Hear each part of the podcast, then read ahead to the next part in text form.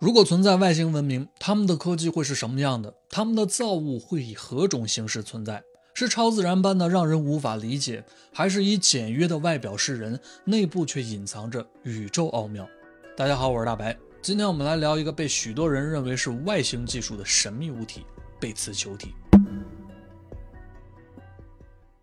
一九七四年三月二十七号，美国佛罗里达州杰克逊维尔乔市乔治堡岛的沼泽林地里。刚刚经历一场大火，安托万·贝茨和杰里·贝茨夫妇带着他们的儿子特里马修·贝茨，一家三口去往现场检查他们的林地财产是否有损失。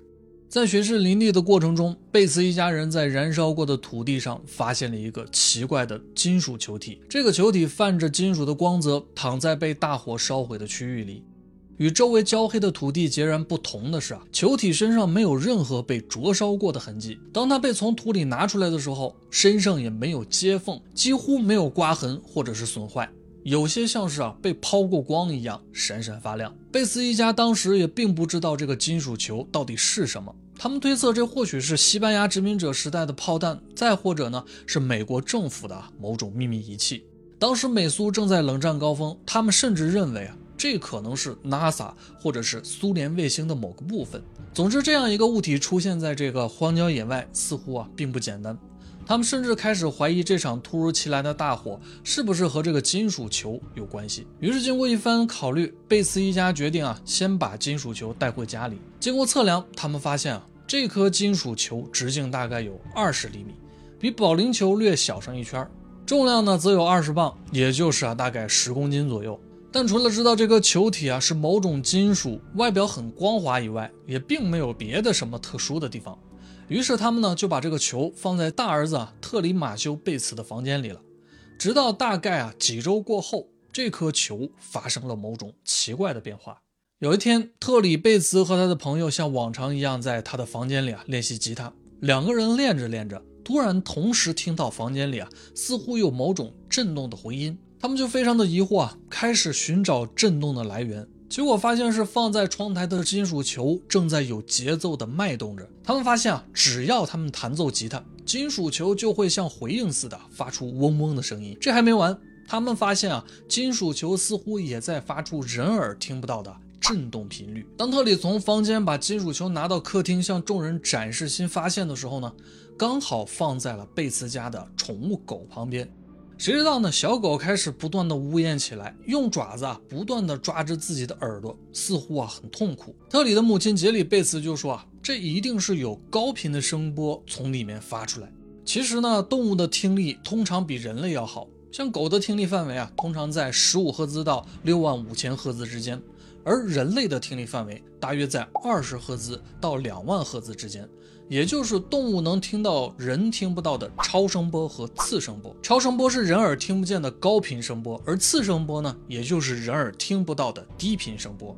这种声波往往是自然界中地震、海啸、火山喷发或者是飓风活动时产生的。动物感知到这种声波之后呢，会变得烦躁不安，狂吠狂叫。有人说啊，这是预感到了危险即将来临的信号，所以贝茨家的小狗呢，更有可能是听到了啊低频的次声波。这件事发生之后啊，这个金属球就像是被激活了一样，接二连三的开始发生怪事。贝茨一家就发现呢，这个金属球啊，对人的触摸也是有反应的。把它放在地面上轻轻的滚动呢，它就会停止震动，然后开始乱窜。但是用不了一会儿呢，它又会自动返回刚才的原点。也就是说啊，这个球体似乎啊有自己移动的方式，并不是按推动的固定的直线或者是曲线的方向来运动的。他们试了很多次啊，其中一次金属球自己就像是散步似的，随机滚动了十二分钟，然后才回到了原点。特里贝茨好奇心呢比较旺盛，看到如此神奇的金属球呢，他就想搞清楚啊这到底是怎么回事。于是他就开始对这个金属球呢展开了一系列简单而粗暴的实验，比如像是用锤子敲啊、用力摇啊等等等等。结果被敲击的金属球呢发出了一种啊像钟一样的清脆的声音。被放到地上之后呢，就有意识似的啊开始在房间里滚来滚去，始终就像是躲着这个特里贝茨一样。他走到哪儿呢，这个金属球啊就会立马走开。而且这个时候啊。金属球还展现出了一种很强的磁场。罐头上的铁盖、地上的那种回形针啊，通通都会粘在球体上，并且呢很难用手分开。这还不算什么，在这之后呢，更加匪夷所思的事情发生了，就是这颗球呢好像违反了物理定律。贝茨一家先是把金属球放在他们家里的一个玻璃桌上。最开始啊，金属球会自己向桌子的边缘去移动。当它到了边缘呢，就开始慢慢的啊往桌子的中心去移动了，就好像它能感知到啊边缘和落差一样。这个表现就像是被吓到的某种动物，又或者呢是像现在的啊某些智能机器人的程序的行为。更让人觉得惊讶的是啊，如果把桌子的一边抬起来做成一个斜坡，金属球会自动的向斜坡上方去移动。自己爬到高的那一边，就好像呢，它能摆脱万有引力一般似的。而且这颗金属球表现的越来越像是一个活物，比如在晴天阳光比较充足的时候啊，金属球的这些奇怪能力呢就会变强，阴天则会变得很弱。这就好像是有趋光性的动物一样，或者是呢，这个球体呢本身是用太阳能作为能源驱动的。但是啊，在一九七零年的时候呢，太阳能才刚刚开始商业化，在全世界的范围内呢都比较稀少。而且这个球体银色的外表啊，看上去也不像是什么光伏材料。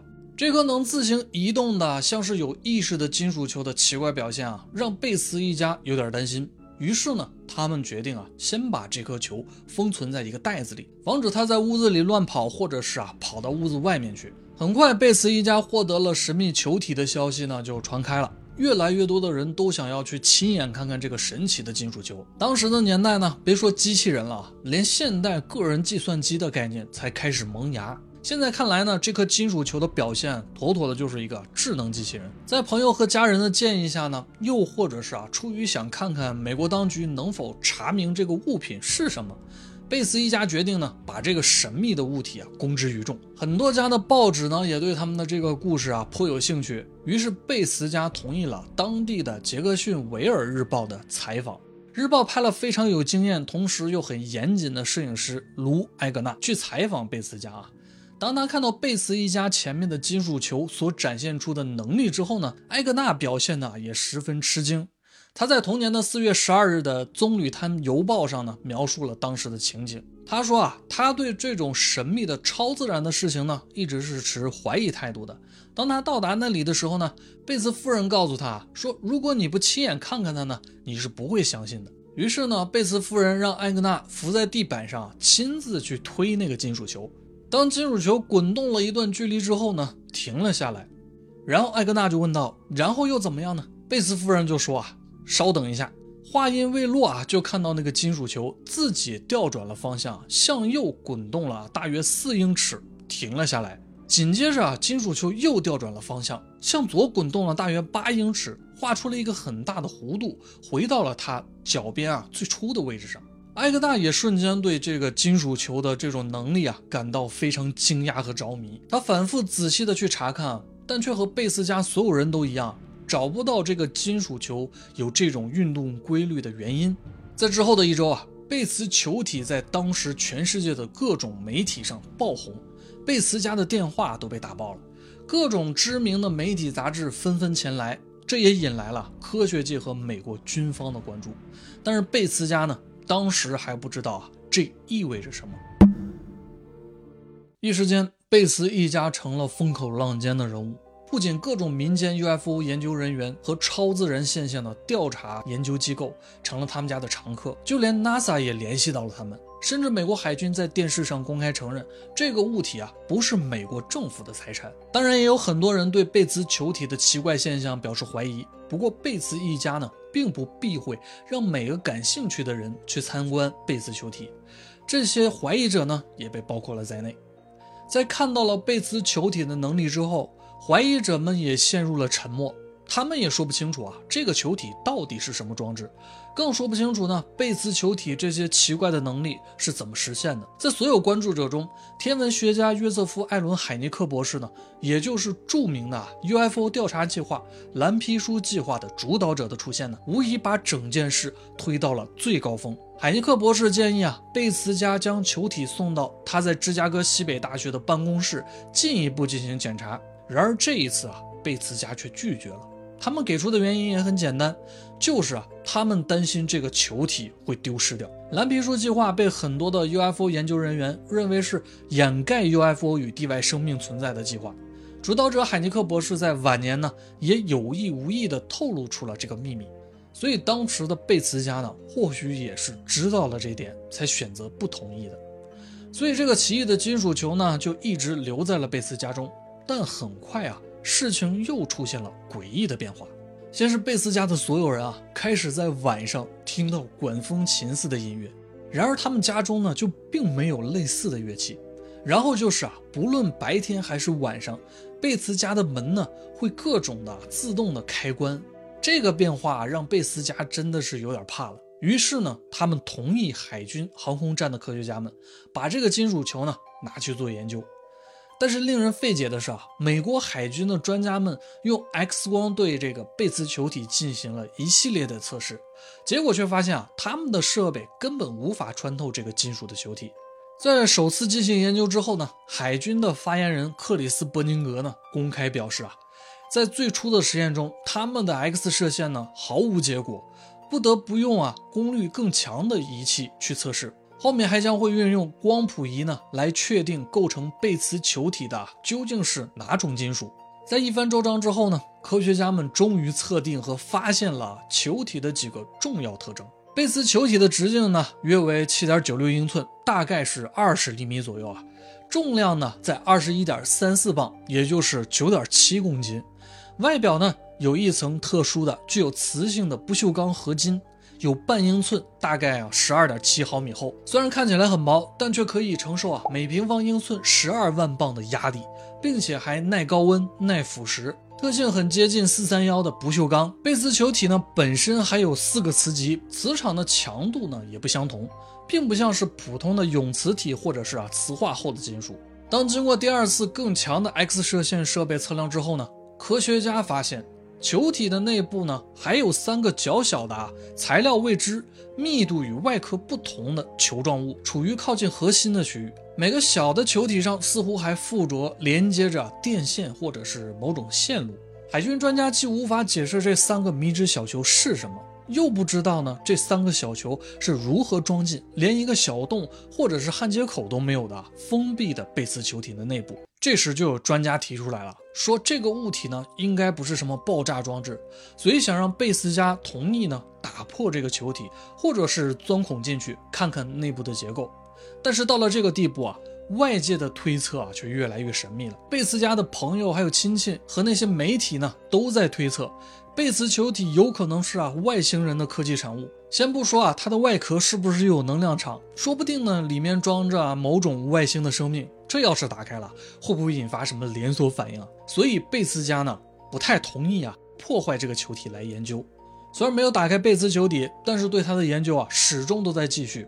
人们都迫切的想要知道啊内部的那三个小球到底是怎么做到啊让贝茨球体可以有这么多奇怪的特性的。是不是真的像人们猜测的那样，这是一个外星技术创造的物体，又或者是啊某种外星人的探测器？据说，在一九七四年的七月，研究公司 Omega Minus One Institute 的一位名叫卡尔威尔森的博士啊，详细的检查了贝茨球体。他发现呢，球体周围的磁场似乎在有规律的发射无线电波。进一步检查之后，威尔森博士认为呢。贝斯球体的外壳的合金中有一种质量很大的未知的元素，所以它与当时的人造合金钢呢还是有所区别的。而且这个贝斯球体一系列的啊诸如自行移动、重力异常等等的特性啊，并没有随着时间而减弱，这本身呢已经违反了很多已知的物理定律，比如说啊能量守恒定律。但奇怪的是啊，有人发现啊，Omega Minus One Institute 的公司呢，十分的神秘。这个名叫卡尔威尔森的博士啊，也一样，并不存在。但在之后的调查中呢，有人却证明了威尔森博士的这个说法。这个呢，我们后面会说到。也就是在这个时候呢，忽然有自称啊科学家的人前往贝斯家，出七十五万美元的高价想要购买贝斯球体，但贝斯家呢却拒绝了。事后啊，贝斯一家人发现。说这些人啊，背景根本就是伪造的，好像有什么人或者是某些组织啊，想要得到他们手中的这个球体。也正是这个时候呢，贝茨家的人发现他们已经陷入了某种看不见的啊巨大的危机之中。与此同时啊，美国的国家询问报发出了一个挑战，他们声称啊，为任何能够证明外星人存在证据的人呢，提供五万美元的奖金。目标直指风头正盛的贝茨球体，他们甚至组建了一个由众多著名专家组成的高级调查鉴定小组，其中不仅又出现了约瑟·艾伦·海尼克博士的身影，还有许多声名显赫的博士和学者，以及前司法部长这样的角色，等等等等。在经过一系列的测试后呢，专家们得出了一个略显荒诞的结论。尽管贝茨球体有许多奇异的功能，能够发出音频和无线电信号，但是他们还是坚持认为贝茨球体并不是外星技术，而是人造物。所以贝茨一家也就与那五万美元奖金啊无缘了。不过海尼克博士认为啊，虽然这可能是人造物，但他们也无法确定球体的真正来源。而且另外一个小组的高级成员对贝茨球体则分析出了令人又兴奋又担忧的结果。一九七四年八月二十四日，在贝茨家的许可下，詹姆斯·阿尔伯特·哈德博士呢再次对球体进行了分析。在经过仔细检查贝茨球体之后呢，他在芝加哥举行的国际不明飞行物学大会上发布了一项令所有参与者震惊的声明。他根据对贝茨球体的基于 X 射线的研究报告，认为啊。球体的两个内圈是由一种比地球上任何已知材料都重得多的元素构成。这个物质的原子序是一百四十。要知道啊，地球自然界中最重的稳定元素是铀，原子序数呢是九十二。现在认为啊，在实验室内以粒子加速器人工合成的原子序数最大为一百一十八的元素是奥。而一九八零年代。揭露五十一区的鲍布拉扎所说的飞碟燃料啊，也才是当时元素周期表上不存在的啊一百一十五号元素和一百一十六号元素。也就是说呢，在一九七四年提出了一个原子序数为一百四十的材料，就基本等于啊是发现了地球上不可能存在的物质。并且哈德博士还说啊，如果有人想要试图破坏或者是啊钻开球体，那么很可能。引发这种物质的衰变，导致它像原子弹一样啊爆炸。这相当于公布了一个啊让人无法相信、更无法轻易证实的结果。贝茨一家至此呢也是精疲力尽了。他们虽然也很担心哈德博士的说法，但是还是坚持保留了金属球体。在怀疑论者铺天盖地的指责中啊，贝茨一家人决定搬到远方，不再去关注这个金属球是否属于外星技术了。这是大众所熟知的贝茨球体的一个结果，但整件事呢还有另外一个版本。据说在哈德博士公布消息之后呢，一直负责保管贝茨球体的特里贝茨在询问报呢接到了一个电话，电话中有人告诉他，他的母亲呢出了意外，而这个时候啊，特里贝茨恰巧打不通家里的电话，于是特里呢打算带着金属球啊坐飞机赶回去。结果到家之后呢，他才发现啊，他的母亲啊在那好好的。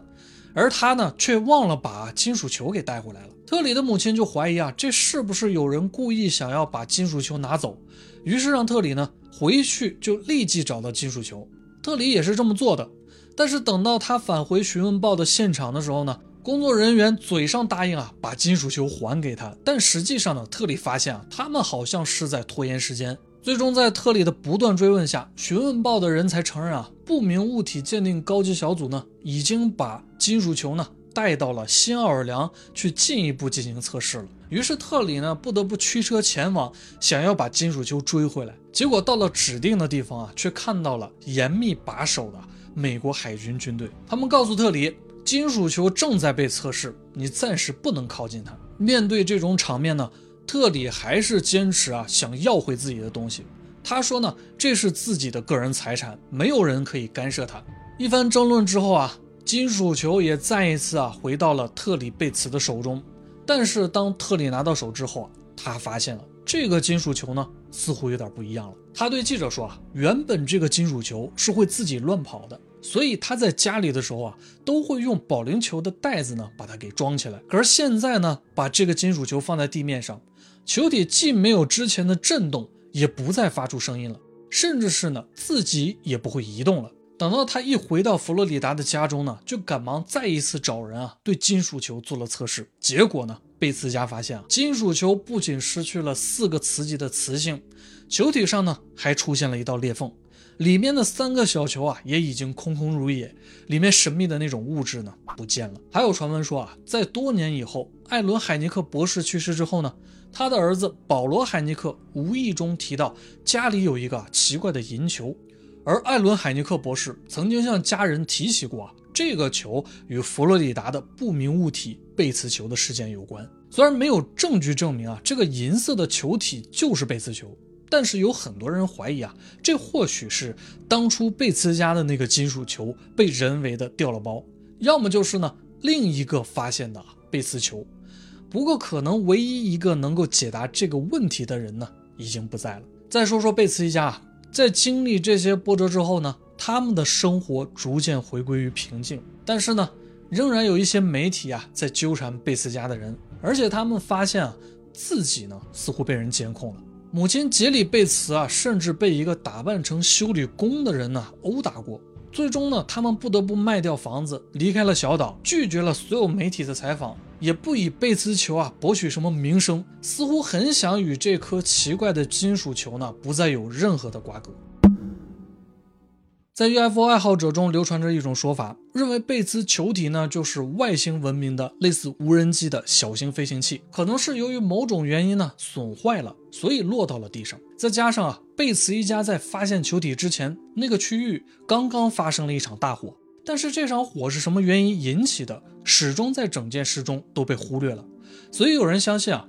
这场火很可能是贝茨球或者是承载贝茨球的飞行器发生故障坠毁后引发的。而且，一九七零年代与贝茨球体同时间的有一个相对著名的，我们之前节目中提到过的日本界良 UFO 事件。很巧的是啊，界良 UFO 也是一个二十厘米大小的帽子型的不明飞行物体，被几个初中生给抓到了。虽然形状不同，但外表啊都看不出任何高科技的痕迹。行为却都像是啊有意识一样，我们不妨大胆的推测一下：假如这些 UFO 真的都是外星文明的造物，那么有没有一种可能，就是外星人的科技和我们人类的科技啊根本不在同一条线路上？当前我们人类的主流科技是以集成电路驱动电流为代表的电子技术，那么外星人会不会是使用光能、磁能，甚至是直接使用宇宙中某种无限的能量？作为动力的，所以在我们无法理解的情况下，看起来就像是超自然事件一样。又或者说呢，宇宙中的科技最终都会大道至简，以最原始的形态呈现出来。宇宙飞船呢，也不会像是电影里演的那样啊，外表十分的复杂，而是呢，就像是一个看似简单的球体，或者呢，像《三体》中的水滴那样。UFO 调查者琳达·莫尔顿豪认为啊。贝茨球体或许是一个探测器，因为它会不断向外发出各种频率的信息，不仅仅是无线电信号，振动频率呢也是一种信息的载体。但时至今日啊，仍然没有类似的人造装置被人们所发现，而贝茨球体的去向呢，也最终成为了一个未解之谜。不过呢，也有怀疑论者称啊，贝茨球体不过是杰克逊维尔的一家当地设备供应公司的指挥阀。也就是呢，阻断气体或者是液体回流的这么一个球形的装置，甚至是呢，这家公司啊，还真的造出了一个啊，大概八英寸、二十一磅重的，全新的不锈钢球，用来和贝兹球体做对比，说这个零件的物理特性呢，和贝兹球啊一模一样。还有一个名叫詹姆斯·杜林琼斯克的雕塑家称啊，贝兹球体呢是他在一九七一年驾车经过杰克逊维尔时啊，从他车上掉下去的。用于工业的阀门球，尽管大小还有重量啊极为相似，但它们都无法解释为什么贝兹球能够自行的移动，或者是产生共鸣，甚至是呢倒退上坡啊这等等的现象。而且最重要的是啊，工业阀门球有明显的焊接痕迹，然而这在贝兹球上呢完全不存在。虽然很遗憾的是啊，真正的贝兹球早已不知所踪。但是当年对于他的报道和记录，还有影像资料啊，却流传了下来。或许在未来的某一天，贝茨球会重新出现在人们的视野当中。到那时啊，它也许会成为人类探索未知世界的一块小小拼图。好了，关于贝茨球体，今天就讲到这里了。我是喜欢夜谈的大白，我们下次夜谈不见不散。